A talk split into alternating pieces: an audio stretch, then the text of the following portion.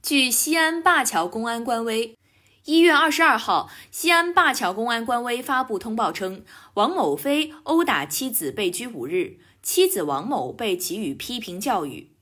具体通报如下：一月十九号，王某，女，二十八岁，报警称其被丈夫王某飞，男，三十四岁殴打。我局迅速出警，通过开展调取现场视频、询问当事人和证人等工作，查明。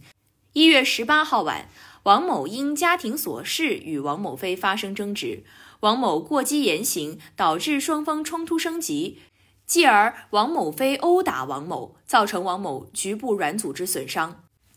我局调查期间，夫妻双方均认识到各自错误且互相谅解，结合双方过错程度和案件情节。我局依据《中华人民共和国反家庭暴力法》第十六条、第三十三条和《中华人民共和国治安管理处罚法》第四十三条第一款之规定，对王某飞处五日拘留，对王某给予批评教育。警方提示：反家庭暴力是国家、社会和每个家庭的共同责任，夫妻之间应互相关爱、和睦相处。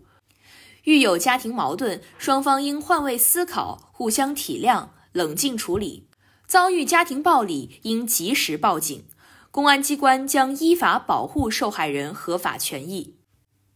西安市公安局灞桥分局，二零二二年一月二十二号。感谢收听羊城晚报广东头条，我是主播于彤颖。